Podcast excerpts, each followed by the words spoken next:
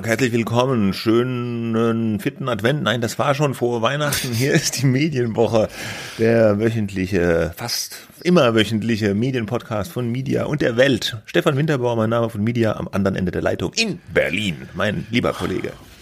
Hallo Stefan, Christian Mayer von der Welt ist hier. Ah. Guten Tag. Wir sind in vorweihnachtlicher Stimmung, Absolut. obwohl ich muss noch arbeiten bis ich Freitag. Eigentlich schon frei, aber für diesen Podcast nehme ich mir die Zeit. Ja, ja, das schätze ich, das schätzen die Hörer auch. Hoffentlich, ja. Wir, ähm, wir sprechen, wir machen heute den zweiten Teil unseres Jahresrückblicks. Unseres großen Jahresrückblicks. Das, wir haben äh, in der ersten Ausgabe sehr lange geredet. Heute wollen wir ja, uns war ein etwas kürzer fassen. Ja. Wir versuchen mal, wir hoffen, es klappt. Ja. Wir Aber wir müssen trotzdem einen kleinen ja. Rückklapp auf letzte Woche. Wir haben ja genau. unter anderem geredet über Twitter und über die Problemchen der Privatsender und wie, wie könnte es anders sein? Die Ereignisse überschlagen sich. Bei Twitter ist immer noch die Hölle los. Also äh, jetzt schon wieder, Elon Musk hat abstimmen lassen, ob er noch Twitter-Chef bleiben soll oder nicht auf Twitter. Und die Abstimmung ging komplett überraschend aus, dass er zurücktreten soll als Twitter-Chef. Ich wieso auch, denn überraschend? Wieso nein, war nicht ironisch gemeint, war gar nicht überraschend. Ich habe auch abgestimmt. Aber, wie, aber wieso denn nicht überraschend? Moment, ganz kurz. Also das. Ja, bei dem also ganzen ich, Chaos. Ich konnte, naja. Naja, aber es gibt doch so viele ja Elon Musk ja. Elon Musk-Verehrer. Ja, aber offenbar nicht genug. Ja, man kann jetzt nee. ja nicht sagen, dass es rund läuft bei Twitter. Nein, das kann man nicht. Das kann man nicht. Nein, also es ist gegen ihn ausgefallen. Man denkt sich fast, dass er sich das auch vorher gedacht hat. Wahrscheinlich hat er überhaupt nur deswegen abstimmen lassen, damit ihm dann bescheinigt wird, dass er zurücktreten kann. Ähm, du hast auch abgestimmt. Ich und auch zwar, dass er zurücktreten soll. Ja, mhm. ich finde das äh, äh, schlimm. Ja, und äh, wenn ich jetzt sagen darf, wir fahren ja seit einiger Zeit tatsächlich einen Test Tesla und ich habe Angst, dass wenn der Musk da weiter Unsinn macht, dass es dann Tesla komplett also in den Abgrund gerissen wird und es gibt keine Software. Achso, das war also, aha, du hast oder, als Journalist. Oder noch schlimmer, mhm. die werden von VW übernommen oder so. der Demütigung. Äh, du, äh, du, äh, du hast also als Journalist, der du ja da als nein, Journalist als, auf Twitter nein, bist, gegen ich ihn. Als, ich habe als Privatperson Moment. abgestimmt. Ja, genau, nein. Abgestimmt, damit du dein Auto äh, rettest, quasi. Ja, genau. Service ja, deines ja, Autos. So und nicht, dass aus. er irgendwann mal einfach nur still bleibt teuer in der Ecke stehen bleibt. Okay, also ich habe, ich habe da nicht drüber abgestimmt. Ähm, ich bleib komplett neutral. Kein Glück, ja. Na gut, aber man weiß jetzt immer noch nicht so genau, tritt er denn jetzt zurück er hat wohl nicht? Gesagt, er hat gesagt, äh, er, er tritt, will es machen. Er tritt zurück, ja. wenn er einen findet, der blöd genug ist, es zu machen. Und offenbar hat er noch keinen gefunden, blöd genug Das ist, ist. natürlich auch total verlockend, äh, wenn man so ange... Ja, klar. Das ist verlockend. Power teased ja. wird. Ja, ne? habe ich so. gelesen mit einem halben Auge, Jared Kushner. Ja, stimmt. Vielleicht, weil der ja mit, mit dem, dem hat er sich in mhm. Katar beim Finale in der VIP Lounge, der Schwiegersohn von Donald Trump. Ja? Naja, wir werden ja. sehen. Das wird uns im neuen Jahr noch weiter alles begleiten. Das genau, andere, also. oder wolltest du noch was sagen zu Twitter? Nicht, Nein, ich wollte nur sowas in dem Sinne sagen, wie das Desaster geht weiter und so, aber egal. Nein, wir, dann sprechen wir noch kurz über Pro 7 Sat 1. Du hattest ja interessanterweise, während wir in der ersten, im ersten Jahresrückblick aufgenommen haben und über die Privatsender sprachen, Pling machte es und dann kam diese Nachricht, ähm, ähm, äh, Media for Europe, die Holding von der Berlusconi-Familie, hat bei den österreichischen Wettbewerbsbehörden angemeldet, gemeldet, dass sie jetzt die formale, alleinige Faktische. Kontrolle oder faktische mhm. alleinige Kontrolle über Pro7 Sat1 übernehmen wollen. Faktisch ist es aber nun so, das haben sie dann auch bei der Bayerischen Landeszentrale auch noch angemeldet, dass sie das anmelden müssen äh, an beiden äh, Regulatoren, an beide Regulatoren, weil sie jetzt ihren Anteil von 22,7 auf 29,9 Prozent erhöhen werden. Mhm. Das ist dann immer noch 0,1 Prozent unter dieser Schwelle, wo man den anderen Anteilseignern ein Übernahmeangebot machen muss. Aber, aber man muss es eben auch anmelden. Die selber sagen, ähm, also das ist, hat es so tatsächlich so gegeben, diese Anmeldung, diese Erhöhung wird es vermutlich auch geben. Äh, die sagen aber selber, sie wollen nicht, sie wollen keine Übernahme. Ne? Und dahinter mhm. steht aber offenbar, ähm, ich habe auch mit einem paar Leuten gesprochen, dahinter steht offenbar das Interesse, dass man im Aufsichtsrat äh, äh, eine größere Stärke ähm, hat. Ne? Da, da kommen ja dann in Zukunft, wird noch jemand von Media for Europe in den Aufsichtsrat von Pro7 Sat1 gehen, zusätzlich. Und dann ja, kann, denkt man, dass... Noch ist niemand drin, ne? Ja, richtig. Mhm. Aber zusätzlich zu denen, die da sind. Ja. Und bei den letzten Abstimmungen äh, bei der Hauptversammlung konnte sich äh, Media for Europe mit seiner Strategie noch nicht durchsetzen, nämlich die wollen äh, ihr, ihr diese ganzen Beiboote, Dating, haben wir schon drüber gesprochen, loswerden äh, und nur noch Fernsehen, ähm, werbefinanziertes Fernsehen machen im, zu großen Teilen. Und äh, das denken sie, das können sie besser durchsetzen, wenn sie noch mehr Kontrolle haben, aber eben nicht die vollkommene Übernahme. Das könnte auch sein, dass es ein bisschen teuer ist für, für Berlusconi. Naja, wobei der Aktienkurs steht gerade gut, ne? also schlecht bei Pro7 Sat1. Ja, glauben wir das? Glaubst du das, dass sie nicht über die Übernahme machen wollen, sondern jetzt nur mal so auf 29,9? Ja, nur mal so ist es ja nicht. Die ja. haben schon ihre Interessen und wenn sie das damit erreichen können, ohne die vollkommen zu übernehmen, äh, warum sollten sie es dann für ja, viel Geld ganz übernehmen? Ja? In den Aufsichtsrat können sie auch jemanden schicken mit 22 Prozent. Da brauchen sie jetzt nicht nochmal zu erhöhen. Ja gut, also, aber dann hätten sie ja gleich die Übernahme machen können. Warum melden sie dann mal 29,9 Prozent an? Ja, das weiß ich auch nicht. Um vielleicht vorzusondieren, ein bisschen die Widerstände abzuklopfen und schon auszuräumen. Also mhm. dann mal zu gucken, ob die, ja, wie die Widerstände sind. Keine Ahnung. Also ich weiß es nicht. Ich glaube nur, dass die schon die Kontrolle wollen und dass wir das im neuen Jahr noch erleben werden. Aber okay. wie gesagt, ist nur jetzt meine private Meinung. Gut, aber springen wir in unsere neuen Themen. Wir haben wieder drei Themen zurechtgelegt, drei dicke Bretter. Vergangene Woche haben wir gelabert über die Privatsender. Diese Woche das Pendant, da analysieren wir äh, die öffentlich-rechtlichen Sender ARD und ZDF. Da war ja auch einiges geboten in diesem Jahr. Ne? Ähm, ja. RBB, Patricia Schlesinger, die großen Skandale, die müssen wir jetzt nicht alle nochmal aufrollen von Massagesesseln über äh, Beraterverträge bis hin zu Snacks im ICE, äh, die sie sich hat abrechnen lassen. Ähm, letztlich haben diese ganzen Skandale äh, aber dazu geführt, dass die ganze Debatte um den öffentlich-rechtlichen Rundfunk als solcher und um die große Reform nochmal deutlich an Fahrt gewonnen hat.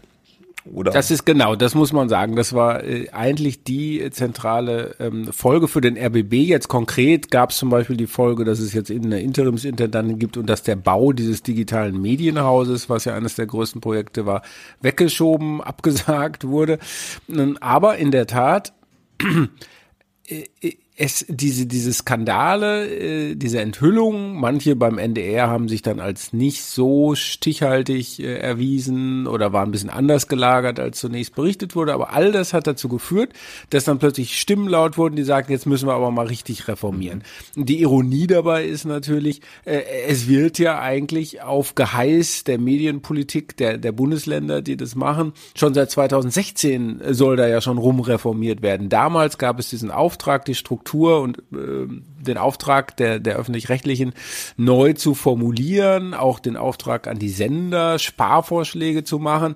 Viel passiert ist aber nicht, ja. Und, und, und erst jetzt, äh, wo, wo das Haus quasi in Flammen steht und man in der Öffentlichkeit ganz übel dasteht, ähm, da kommen dann auch Medienpolitiker mh, mm, und sagen, oh ja, da müssen wir jetzt aber was machen. Mhm. Äh, das ist ein bisschen deprimierend, finde ich, dass es erst so einer eines Skandals bedurfte, um dann zu sagen, naja, dann müssen wir uns ja wirklich mal kümmern. Hm. Es gab noch so der Chronistenpflicht entsprechend, muss man noch vielleicht so sagen, es gab noch so ein paar andere Nebenskandale beim NDR, wo es Vorwürfe gab, dass das Landesfunkhaus da zu sehr mit Politikern gekuschelt hat wurde aber durch diesen Großskandallage beim RBB ein bisschen überschattet, aber hat auch noch so ein bisschen mit dazu beigetragen.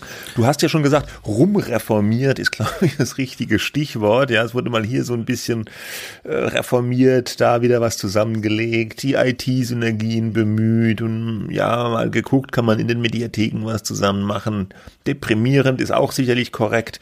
Jetzt hat ja, da Patricia Schlesinger nicht nur RBB-Intendantin war, sondern auch ARD-Vorsitzende, Vorsitzende. Sie haben die Interimsintendantin Frau Wernau bekommen und einen Interims Comeback ARD-Vorsitzenden, nämlich WDR-Intendant Tom Buro, ist eingesprungen, solange bis SWR-Intendant Kai Knifke übernimmt und hat jetzt Kai Knifke. Der heißt aber Gnifke und nicht Knifke. Gnifke, ja, nicht so wie dein ja. Chefredakteur getwittert hat. Knifke mit K. Hat er? Ah, hat er, ja, war aber. Gesehen. Ja. Ja. Der muss warten, bis das Twitter Blue Profi Abo kommt, äh, dann kann er auch die Tweet äh, Edit Funktion abonnieren. Mhm. das bräuchten mhm. manche von uns wahrscheinlich. Naja, egal. Auf jeden Fall ist jetzt Tom Buro wieder da im Ruder und dem ist dann auch der Kragen geplatzt und er hat diese berühmte mittlerweile Rede vor dem Hamburger Übersee Club gehalten wo er gesagt hat, ja, also sinngemäß rumreformiert wurde jetzt lange genug, jetzt muss man mal richtig an die Sache rangehen, weil die Leute wollen diesen Apparat wahrscheinlich nicht bis Ultimo so finanzieren, wie er ist und die Verantwortlichkeiten werden immer hin und her geschoben zwischen den Intendanten, also den Anstalten und der Politik. Und äh, jetzt soll mal ein runder Tisch gemacht werden mit Experten, die jetzt äh, sich überlegen, wie der öffentlich-rechtliche Rundfunk der Zukunft wirklich aussehen soll. Und er hat, das war ja das Brisante an dieser Buro-Rede, die er als Privatmann hm, gehalten hat, haben wir auch schon drüber geredet, und nicht als ARD-Vorsitzender, ähm, äh, dass er in den Raum gestellt hat, brauchen wir denn überhaupt zwei große öffentlich-rechtliche Sendeanstalten, ARD und ZDF? Er hat nicht den Eindruck, dass die Leute das in der Zukunft noch so brauchen und so viele Orchester und äh, Sachen, die es da alles gibt. Ja, das hat natürlich für einen ordentlichen Knall gesorgt, diese Rede. Ja, es gab ein bisschen Aufklärung über die Hintergründe jetzt in einem äh, großen Interview im Spiegel, das Buro gegeben hat. Und in das sich eine halbe Stunde bevor es dann losging, Kai Gnifke auch noch ja, äh, ein, ja hat sich da eingeladen, ja. reingedrängelt, selbst eingeladen, kurz vorher. Ähm, gesagt, er, jetzt will er aber nochmal mitreden, weil er offenbar Buro nicht alleine äh, sozusagen die Deutungshoheit äh, überlassen wollte.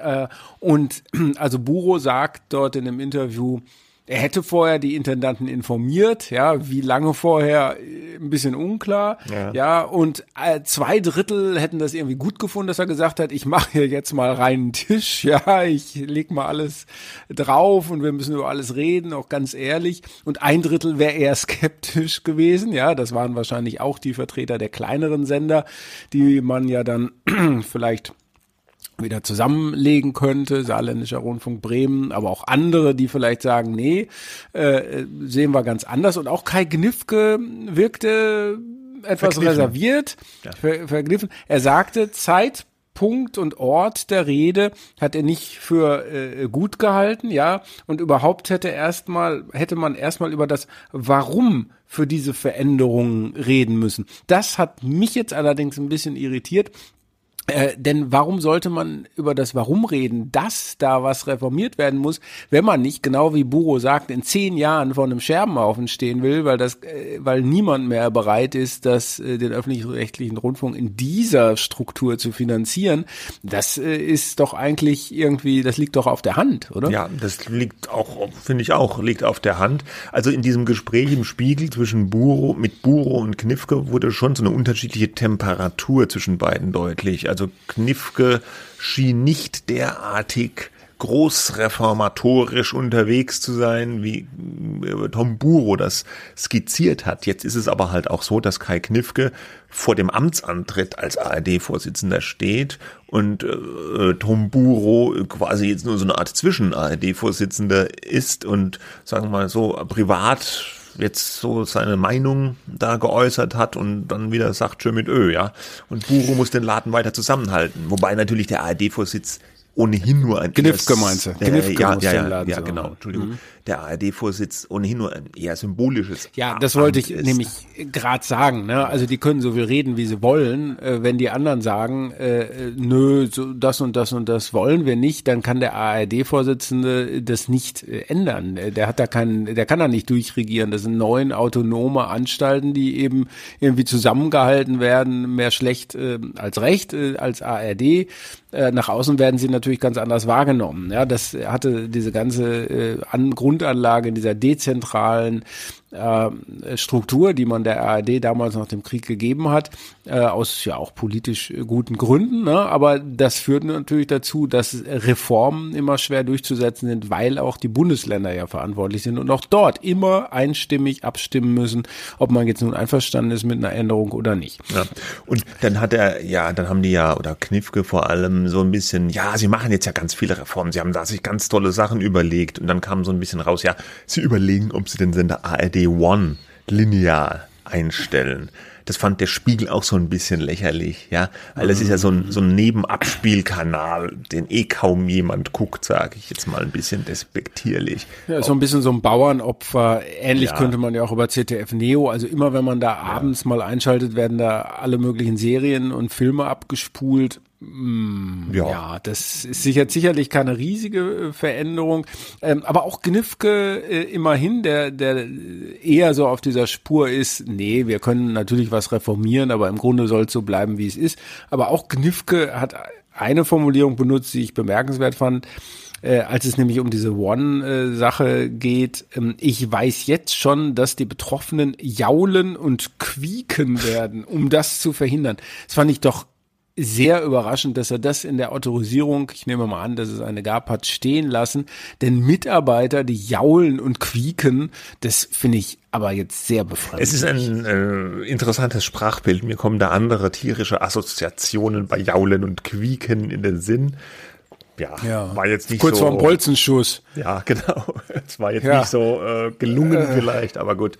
Aber was ich bei, was mich so ein bisschen auch, ich fand es lesenswertes Interview, wenn man sich dafür interessiert, aber was auch Kai Knifke gesagt hat, Thema ARD und ZDF zusammenlegen. Also äh, es geht doch, er hat wieder diese, diese Phrase von der Vielfalt und dem Wettbewerb dann aus der Schublade geholt, dass doch ARD und ZDF sich so einen Wettbewerb liefern und dass die Vielfalt da erhalten bleibt. Das finde ich so dann äh, outdated, dieses Argument, als ob es nicht genug Wettbewerb mit den Privatmedien gibt und in anderen Ländern gibt's auch nur. Ich meine, Deutschland ist da ohnehin ein, eine Ausnahmeerscheinung mit zwei so großen öffentlich-rechtlichen Senderanstalten.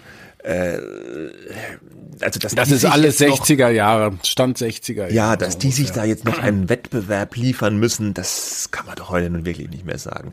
Und was ich ja, auch zumal ja. die zumal die, das kam mal bei so einer ARD Publikumsdebatte und so raus, ganz viele Zuschauer auch manche Formate überhaupt nicht unterscheiden können. Wenn du denen jetzt sagen würdest frontal, dann wüssten die jetzt, glaube ich, mehrheitlich nicht, ist das jetzt ARD und ZDF mm. oder oder was ja. ganz anderes. Und in eine ähnliche Richtung geht dann auch von Herrn von Kai Knifke, dass ja will man denn jetzt den Diskurs TikTok und Elon Musk, da haben wir ihn wieder überlassen äh, es ist doch wichtig für die Demokratie, dass es auch wieder so ist, also als ob es nur öffentlich-rechtlichen Rundfunk auf der einen Seite gibt als Hüter der Demokratie und auf der anderen Seite habe ich TikTok und Elon Musk, dazwischen ist nichts. So in dieser Lesart. Das ist jetzt doch für den Privatmediensektor auch ein bisschen äh, schofelig. Ja. ja. Wenn wir jetzt kurz noch einen Ausblick äh, wagen, dann muss man sagen, jetzt Buro hat ja so einen runden Tisch angeregt mit Experten, externen Experten, die dann in der Rundfunkkommission sozusagen da angedockt äh, über ein, äh, ein, Konzept machen für eine Reform. Da soll im Januar darüber entschieden werden, ob es zu so einer äh, Kommission kommt, soll sehr umstritten sein, auch natürlich wer dann da drin ist. Gleichzeitig werden im kommenden Jahr auch die äh, Rundfunkanstalten ihren Finanzbedarf anmelden müssen. Da läuft dann dieser normale Prozess, den es sowieso immer gibt, äh, äh, da mal los. Da werden die sicherlich einen sehr viel höheren Finanzbedarf anmelden, wage ich mal zu behaupten. Auch wegen Inflation, gestiegenen äh, mm. Preisen, auch gestiegenen Kosten äh, für Energie und Co. Ja. Ähm, und dann gibt's so einen kleinen Wettlauf äh, der Reformer auf der einen Seite, die sagen müssen, jetzt müssen wir schnell machen, damit wir irgendwie was hinkriegen. Ähm, und auf der anderen Seite äh, dieser, dieser normale Prozess, der ja auch seinen Gang gehen muss, wo dann äh, Finanzbedarf angemeldet wird, der wird dann geprüft und dann wird es vorgestellt und dann heißt es, naja, dann sagen wir mal 1898 oder sowas und so weiter. Also, dass mhm. der Rundfunkbeitrag ähm, in der Beitragsperiode ab 2000 2025 steigen wird, äh, wenn jetzt nicht irgendwie äh, die, das weiße Papier vorgeholt wird und man darauf aufmalt, wie man es jetzt ganz radikal anders machen will, da, daran gibt es, glaube ich, keinen Zweifel. Das hat ja auch Tomburo hat gesagt äh, äh, vor dem äh, Berliner Abgeordnetenhaus nach seiner Überseeklub-Rede, es ist mathematisch unmöglich, dass der Rundfunkbeitrag nicht steigen wird. Das habe ich aber nicht verstanden. Warum ich, soll das mathematisch unmöglich meint, sein, wenn man ein, ja? Er meint damit wohl, wenn man es im Kontext sieht, äh, durch die Inflation halt auch, ja. Selbst wenn man praktisch das Niveau des ÖRs gleich halten will, muss der Rundfunkbeitrag steigen, weil ja das Geld weniger wert ist. Und wenn die, ja. wenn es weniger Rundfunkbeitrag sein soll oder wenn er gleich bleiben soll, was ja de facto dann auch eine Absenkung ist, da hat ja der frühere ARD-Vorsitzende Ulrich Wilhelm den schönen, das schöne Wort vom Teuerungsausgleich erfunden, was dann irgendwie ein bisschen mhm. harmloser klingt als Steigerung. Äh, dann müsse die Politik halt anders bestellen. Ja, also dann muss die Politik quasi sagen, was sie dann weniger haben will beim ÖR. Ja. Ja, ich weiß jetzt nicht, ob das mathematisch unmöglich ist, ob das so von der ja. Formulierung hinhaut, aber äh, man muss natürlich auch sagen, auch die Mitarbeiter, auch die Freien, die wollen alle äh, Geldausgleich, die äh, streiken teilweise im ZDF zuletzt Morgenmagazin für ähm, höheres äh, Gehalt, ja. Ja, ähm, gestreikt wird ja ganz gerne beim öffentlichen Rundfunk. Na, ja. Genau. Wir werden sehen. Gut. Ja, dann kommen wir Moment, so, zum nächsten Thema. Äh, Krieg in der Ukraine hat Ach, uns ja. beschäftigt, gerade äh, am Anfang, im Februar, im Frühjahr. Äh, wie haben die Medien da berichtet? Ähm, und äh, ja, man muss natürlich einerseits sagen, die Medien berichten immer noch sehr viel. Ich glaube, das Interesse hat auf so einer, äh, auf so einem Grundrauschen jetzt mittlerweile, ja, man nimmt es mehr zur Kenntnis und sagt so, ach ja, hm, ja, schlimm, dass das immer noch so ist. Viele Zuschauer teilweise haben sich auch abgewendet. Da gab es auch zwischenzeitlich mal eine Studie, die nicht nur auf den Krieg bezogen war, dass es zunehmend Leute gibt, die sich ganz von den Medien abkoppeln, weil sie die schlechten Nachrichten nicht, nicht mehr ertragen. Aber das ist natürlich das Dilemma, obwohl es ist eigentlich kein Dilemma, das ist die, die Medien sind dazu da, die Presse ist dazu da zu berichten, no matter what, ja, ähm, und, und die Ukraine war sicherlich sozusagen das beherrschende Medien Thema ähm, des, des Jahres natürlich. Ja, ja, genau. Am Anfang ähm, des Krieges gab es so ein bisschen eine mediale, also über die bei der Medienberichterstattung so ein bisschen eine Diskussion, wer hat denn jetzt Korrespondenten in Kiew und wer nicht. Da war der öffentlich-rechtliche Rundfunk auch in der Kritik, weil die ARD vor allem äh, sehr lange gebraucht hat, um Leute vor Ort zu bekommen. Berichterstatter, das war ein bisschen den Strukturen innerhalb der ARD auch geschuldet aber andere, wie jetzt zum Beispiel der Bildreporter Paul Ronsheimer oder dein Weltkollege äh, Steffen Schwarzkopf oder die ZDF-Reporterin Katrin Eigendorf, die waren schnell vor Ort und haben da auch berichtet. Mittlerweile ist das alles gar keine Diskussion mehr. Mittlerweile gehen Staatschefs und Reporter auch in Kiew ein und aus. Gut, im Moment Staatschefs vielleicht wieder ein bisschen weniger, weil die Angriffe auf äh, Kiew da auch wieder zugenommen haben durch Russland. Äh, aber das war am, am Anfang so eine große Diskussion, wo die ARD jetzt auch nicht immer so eine glückliche Figur äh, abgegeben hat.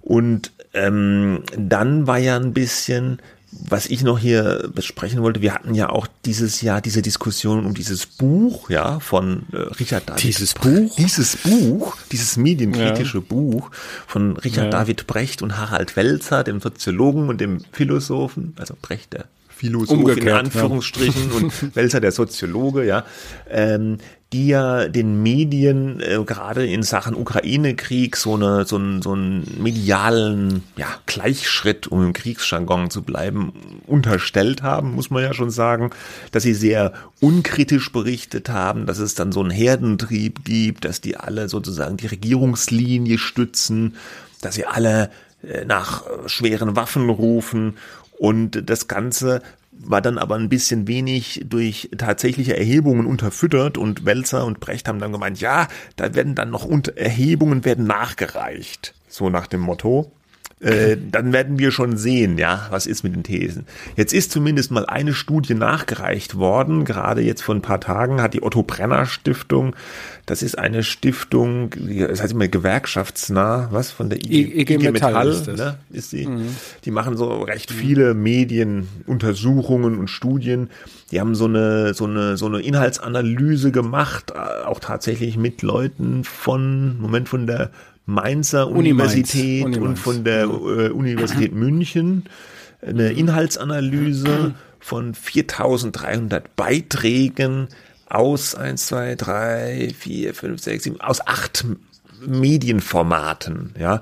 Und zwar haben die Beiträge untersucht in FAZ, SZ, Bild, Spiegel, Zeit, Tagesschau, ZDF heute und RTL aktuell. Und äh, da ist dann tatsächlich rausgekommen, dass die These von Welzer und Brecht eigentlich nicht so haltbar ist, sondern dass die Medien durchaus differenziert und auch kritisch berichtet haben über die Haltung der Regierung. Oder? Ja, äh, ja, kann man glaube ich so sagen. Also wenn man sagt, die beiden haben gesagt, die hätten, hätten da im Gleichschritt marschiert und die hätten die Regierungslinie übernommen, dann kann man sicherlich sagen, dass es nicht so ist, weil man gesehen hat, dass es offenbar Zustimmung viel für die Baerbock und für den Habeck, äh, Habeck gab. Bei Scholz, als er die Zeitenwende-Gerede äh, gehalten hat, waren auch erstmal viele Medien angetan. Mm, aber Scholz gerade ist so ein bisschen so ein Kandidat, der dann mal gelobt wird und dann wieder ganz hart kritisiert wird für seine zögerliche Haltung. Ähm, äh, aber äh, in einem Punkt äh, gibt die Studie Welzer und Precht schon recht, nämlich bei, bei diesem Punkt Waffenlieferung, ja. schwere Waffenlieferung. Das ist quasi mit Ausnahme des Spiegel eigentlich keine nennenswerte Publikation gegeben hat, von denen, die sie untersucht haben, ähm, die jetzt gegen schwere Waffenlieferungen gewesen wäre. Und dazu muss man natürlich auch sagen, dass Precht und Welzer genau dieses Thema ja irgendwie am Herzen gelegen hat, weil die ja Mitunterzeichner eines offenen Briefes waren, in dem gefordert wurde, wir brauchen Waffen, äh, wir brauchen Friedensverhandlungen, wir brauchen einen Waffenstillstand, äh, wir sind tendenziell gegen Waffenlieferungen, weil sie den Krieg nur verlängern und der muss beendet werden. Mhm. Ne, dafür haben sie dann mächtig Haue bekommen ähm, und ähm, also diese diese These der beiden, ich, ich teile die, diese, ich fand dieses Buch nicht besonders gut. Ähm, wir hatten da auch über, lange drüber gesprochen, Artikel drüber geschrieben und so weiter. Ähm, aber in diesem einen Punkt äh, gab es natürlich eine Mehrheitsmeinung und äh, ähm, der Med in den Medien äh, und das lässt sich auch in dieser Studie nachweisen. Ähm, äh, und, und Brecht und Welzer haben das ja kontrastiert mit der Deut mit der Meinung in der deutschen Bevölkerung. Da sagen sie, was die Bevölkerung denkt, äh, ist nicht das, was die Medien äh, schreiben. Ja, und die Medien oktroyieren quasi der Bevölkerung nun ähm, ihre Meinung auf, man muss ganz schnell ganz viel schwere Waffen äh, liefern. Und ähm, und das sehe ich jetzt äh, zumindest nicht ganz entkräftet. Ne? Ähm, mm. Ich sag aber, ich sag aber trotzdem, es hat auch andere Meinungen gegeben. Auch bei uns äh, bei der Welt hat es andere Kommentare gegeben, haben gesagt, seid mal ein bisschen vorsichtig, äh, das ist schwierig, führt uns hier bitte nicht in den dritten Weltkrieg. Äh, man muss äh, sehr, sehr sorgfältig abwägen, was da passiert. Ähm, also auch diese These von Brecht und Welzer könnte man, ähm, glaube ich, ähm, sehr viel hätten, hätten die beiden sehr viel differenzierter bringen können. Das wollten sie nicht, vielleicht auch aus persönlicher Kränkung, aber das ist nur eine Vermutung.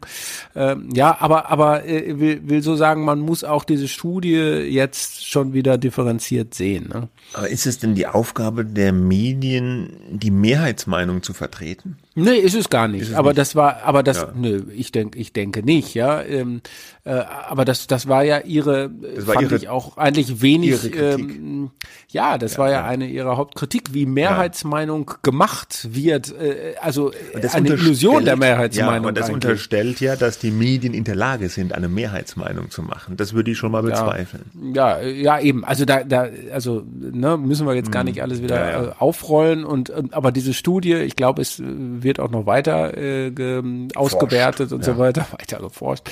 Äh, die ist natürlich äh, total wichtig und ist als absurd, dass die beiden mit ihrem Buch äh, rausgegangen sind, bevor überhaupt sowas vorlag. Und das ist ähm, der, der Kollege Resin von Über hat das bei Übermedien, glaube ich, auch so geschrieben, dass es so eine gefühlte Meinung war, die die mm. beiden da präsentiert haben und gefühlt vor allem eben auch, weil sie selber ja auch äh, Player waren, ja. also Mitspieler, ja. Betroffene, das haben sie auch nicht, äh, das können sie auch gar nicht verheimlichen oder verschweigen, aber das spielt eben immer auch eine Rolle, was für eine Position man da selber hat. Ne? Mhm. Was ich noch bei dieser Otto Brenner Untersuchung interessant fand, war die Anzahl der unter der veröffentlichten Beiträge zum Ukraine-Krieg nach Medium sortiert. Mhm. Äh, da führen mit großem Abstand die FAZ und die SZ. Ob das daran liegt, dass es Tageszeitungen sind, aber die Bild mhm. ist ja auch eine Tageszeitung, die ist deut hat deutlich anscheinend weniger über den Ukraine-Krieg berichtet.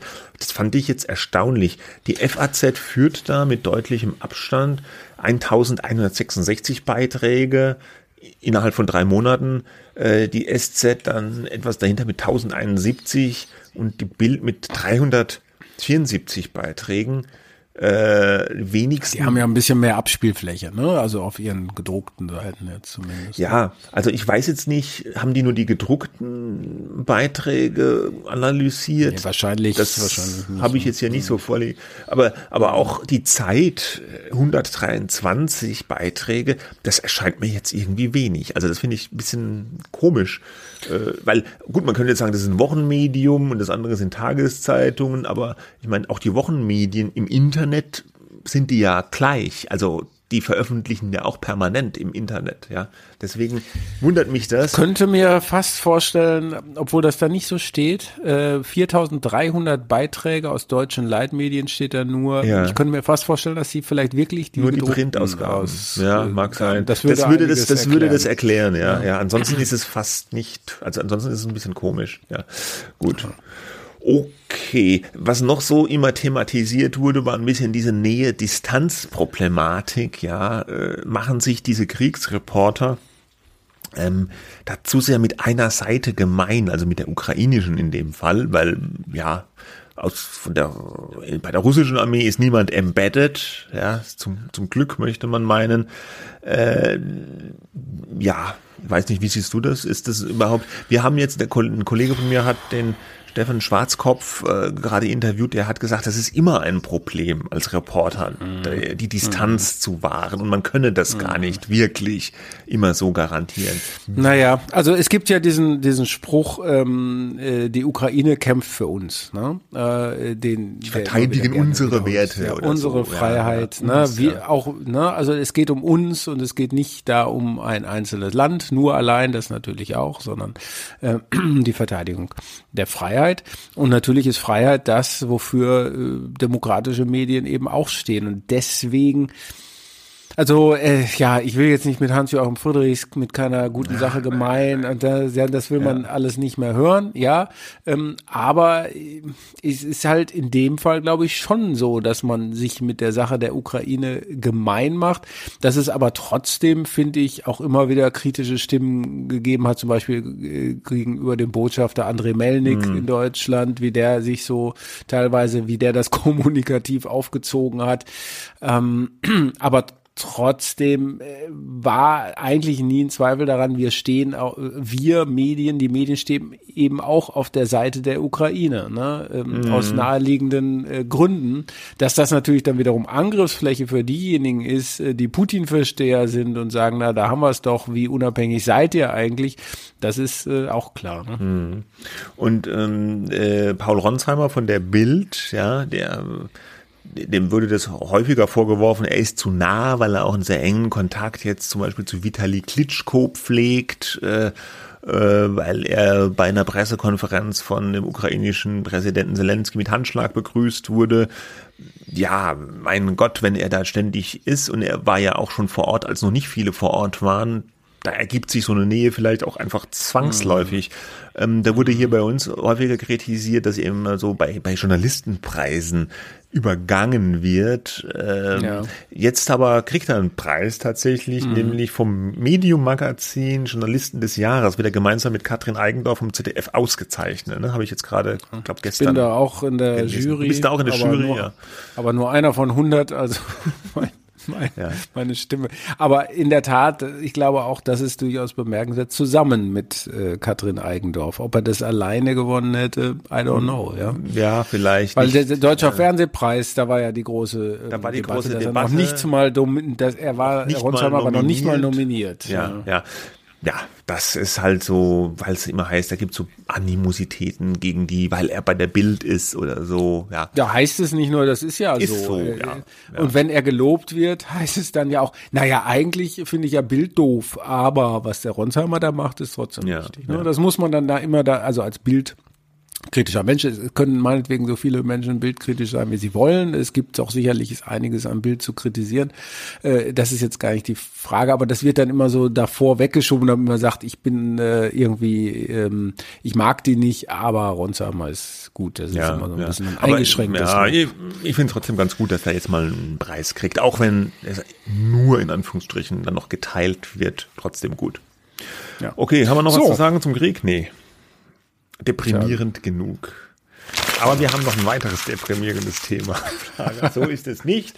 Und Aber wir lachen trotzdem. Ja, wir lachen. Äh, wir wollten noch mal über die gute alte Printmedien sprechen. Das ist auch noch so ein Thema, was eigentlich uns dieses Jahr und auch schon die Jahre vorher, wenn man ehrlich ist, begleitet dass es den Printmedien nicht wirklich so gut geht. Äh, ist nichts wirklich Neues, aber es gewinnt doch zusehends auch ja an Dynamik und ähm, da ist auch so ein bisschen Rückblick, Ausblick angebracht. Ähm, es gab jetzt aktuelle Untersuchungen, Studien. Äh, ich kann jetzt zum Beispiel die eine haben wir rausgesucht vorher, der, der ehemalige Verband der deutschen Zeitschriftenverlage, der jetzt der Medienverband der freien Presse heißt. Hm. Äh, der hatte die Unternehmensberatung Schickler mit einer äh, Untersuchung über die Situation des deutschen Zeitschriftenmarkts beauftragt. Äh, das war schon im, im Frühjahr dieses Jahr und die haben dann äh, prognostiziert, dass bis, äh, Moment, bis wann? Bis 2024 30 Prozent der Zeitschriftentitel in ihrer Existenz stark gefährdet sind. Das bedeutet, in Deutschland gibt es im Moment, man höre und staune, über 7000 verschiedene Zeitschriften und das wären dann über 2000 Zeitschriften, die den Bach runtergehen würden, wenn diese Prognose so eintrifft. Beziehungsweise muss man dazu sagen, ähm, es sind ja auch Unternehmensberater, die Schicklers, die sagen dann ja bestimmt auch, wenn sie sich nicht transformieren, nämlich digital. Ne? Ja. Und interessanterweise hat Schickler auch für den anderen Verband, den äh, BDZV, die Zeitungsverleger, also eine Studie gemacht. Die machen sie, glaube ich, jedes Jahr zu den Trends in der Verlagsbranche. Und da fiel dann äh, das Zitat, in wenigen Jahren wird digital der Kerntreiber der Umsätze und Ergebnisse sein. Dabei ist die Personalisierung des Digitalen digitalen Angebots die nächste Stufe. Hier gehen Verlage ganz neue Wege. Heißt mit anderen Worten, ähm, rückläufig äh, sind die äh, Umsätze und die Gewinne erst recht mit, mit äh, gedruckten äh, Medien. Ne? Das ist alles, du hast es schon gesagt, alles nicht neu. Ich und auch die Zahlen für die, die Zeitungen sind ja nach wie vor eindrucksvoll. Ne? 14,61 Millionen Printexemplare werden täglich verkauft. Ja, Verrückt. Das ist also richtig ja. viel. Ne? Ja. Da sind ganz viele Regionalzeitungen dabei, weil wir ja ein sehr dichtes, nach wie vor gutes Regionalzeitungsnetz haben, aber es wird irgendwann den Tipping Point geben und darüber müssen wir jetzt natürlich sprechen. Vielleicht wird der noch nicht im nächsten Jahr, aber doch bald sein, weil jetzt fast schon historisch einmalig natürlich eine Situation äh, ähm, äh, äh, vorliegt mit Inflation, mit steigenden Energiekosten, mit hohen Papierpreisen und dann noch zur allgemeinen Abwendung des Publikums vom Print, die lieber digital lesen. Ähm, das ist so ein Gebräu, sage ich und mal. Und der hohe Mindestlohn, also der erhöhte ja, genau. Mindestlohn. Genau. Ja. Austräger, ne, ja, Zeitungsausträger. Aus, Zeitungsausträger, ja dass ich glaube, ähm, wo wir jetzt, wir beiden auch mehr als 20 Jahre lang schon darüber geschrieben haben, dass es mit Print nicht mehr so gut ist. Ja, es war lange immer noch okay, aber ich glaube, irgendwann ist der Tipping Point erreicht, äh, wo man sagen muss, äh, dann ist Einstellung ähm, eigentlich äh, die letzte Option. Ne? Mhm. Was ich hier noch äh, bei uns gefunden habe, mein Kollege Jens Schröder, der bei uns immer die Daten macht, der hatte hier neulich einen Artikel geschrieben, da ging es um die Zahl der Presseverkaufsstellen. Also wo kann man denn denn überhaupt Print Produkte kaufen und äh, die Zahl dieser Verkaufsstellen geht auch deutlich zurück und zwar seit 13 Jahren in Folge sinkt die Zahl der Presseverkaufsstellen. Ne? Also es gibt noch in Deutschland 85.800 knapp Presseverkaufsstellen. Im Jahr 2009 waren es noch 123.000. Ja, also es sinkt deutlich und vor allem auch äh, sinkt überproportional die Zahl der Verkaufsstellen, die besonders viele Zeitschriftentitel haben und die besonders viel Umsatz mit Zeitschriftentiteln machen. Also so spezialisierte mhm. Geschäfte, die eine besonders große Bandbreite an Zeitschriften haben.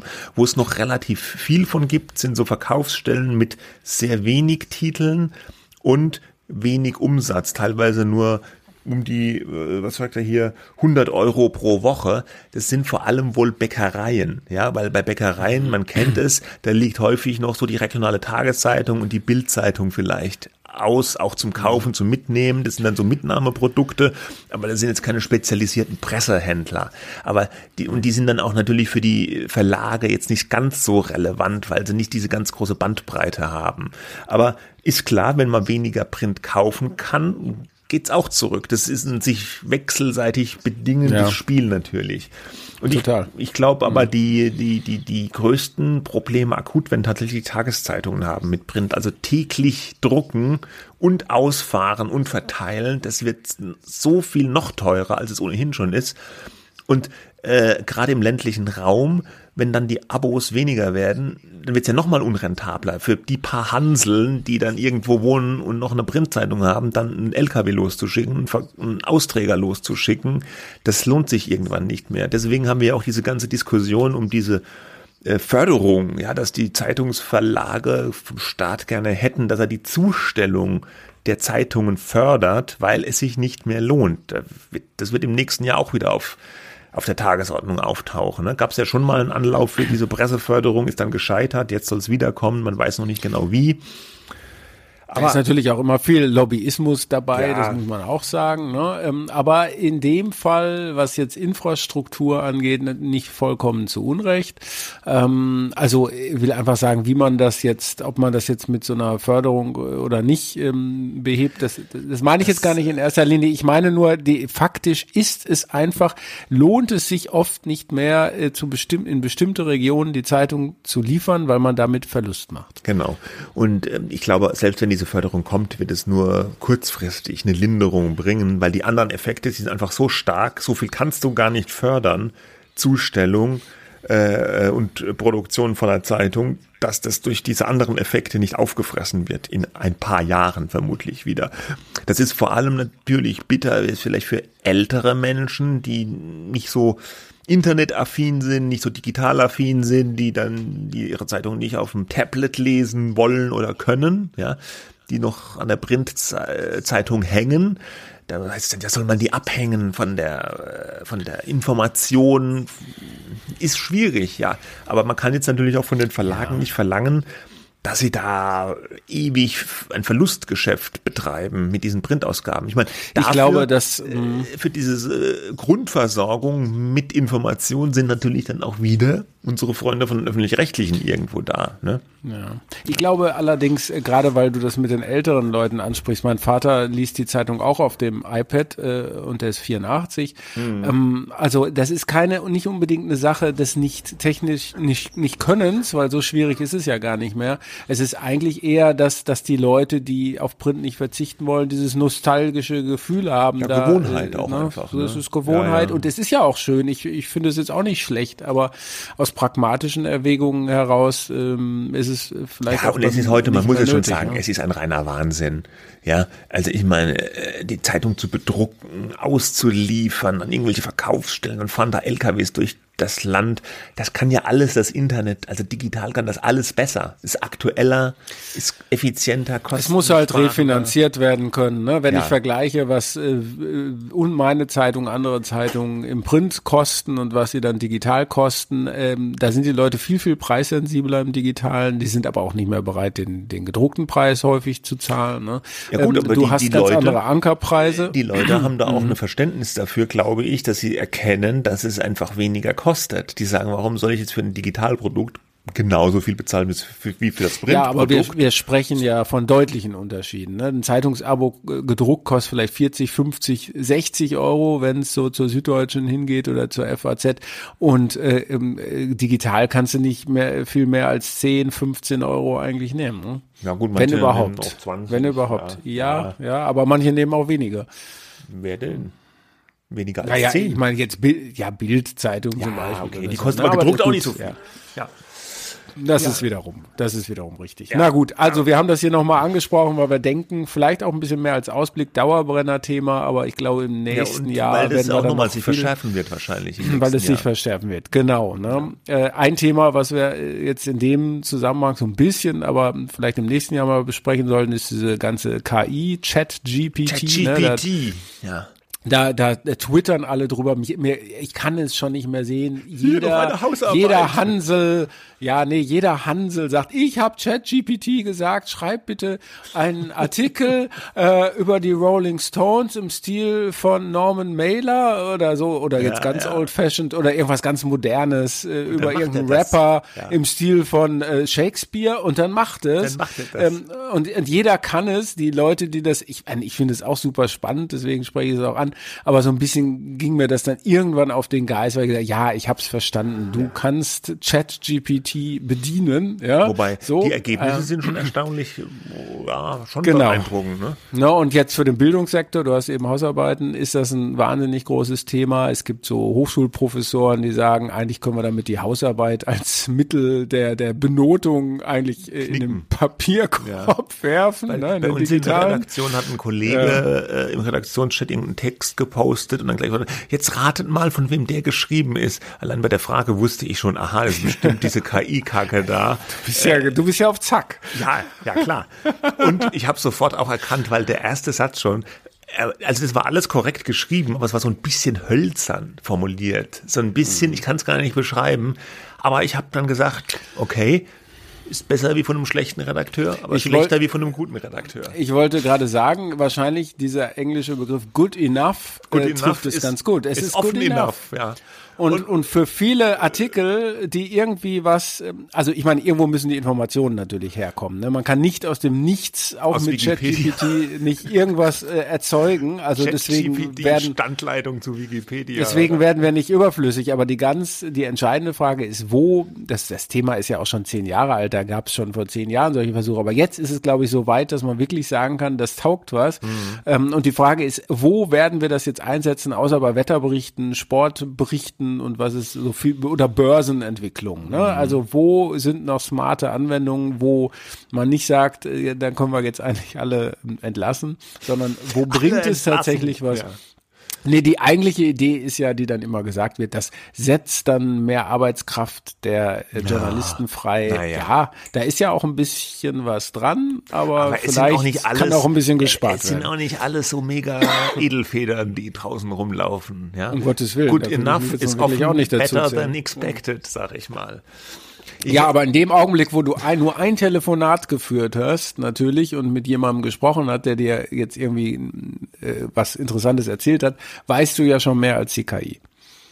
Ja, wenn es mal so ist zum Telefonhörer ja, greift man heute ja bisweilen ungern. Ja, ne? deswegen muss man es ja auch wieder machen. Deswegen muss man es mehr machen. Ja. Das ist mein guter Vorsatz. Ich habe ich hab dann Jahr. gesagt, wenn man jetzt noch irgendeine komische KI erfindet, die den ganzen Käse auch liest, können wir wieder schön im Wald spazieren gehen. Haben wir wieder was Gescheites gemacht. Ach, so. Herrlich. Ja, gut, das ist sowieso unsere Empfehlung. Weihnachten, so Peter Lustig mäßig, ne? Abschalten, dün, dün, dün, rausgehen rausgehen, ja, ah, genau.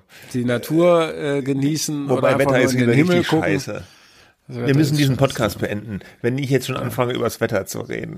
Wir, okay, gut. Wir, wir lassen das, wir sehen uns, wir hören uns im nächsten Jahr wieder. Aber Christian, wir haben es durchgezogen, unser Versprechen bis, bis kurz vor Weihnachten ne, den Podcast zu machen, ohne Pause, schon wurde erfüllt. Ja. ja. Du darfst dir auf die Schulter klopfen, ich ja, klopfe mir auch gerade. Du dir ja, auch. Ich mir auch, ich mir auch. Äh, wir hören uns äh, wieder, sehen nicht, weil auf YouTube veröffentlichen wir noch nicht. Ähm, wir hören uns wieder im neuen Jahr mit neuen spannenden Medienthemen. Bis dahin, Nerven ja. behalten, auch wenn es schwerfällt, gesund bleiben. Frohe Weihnachten. Frohes Fest. Und guten, guten Rutsch. Rutsch. Bis dann. Tschüss. Ja. Tschüss.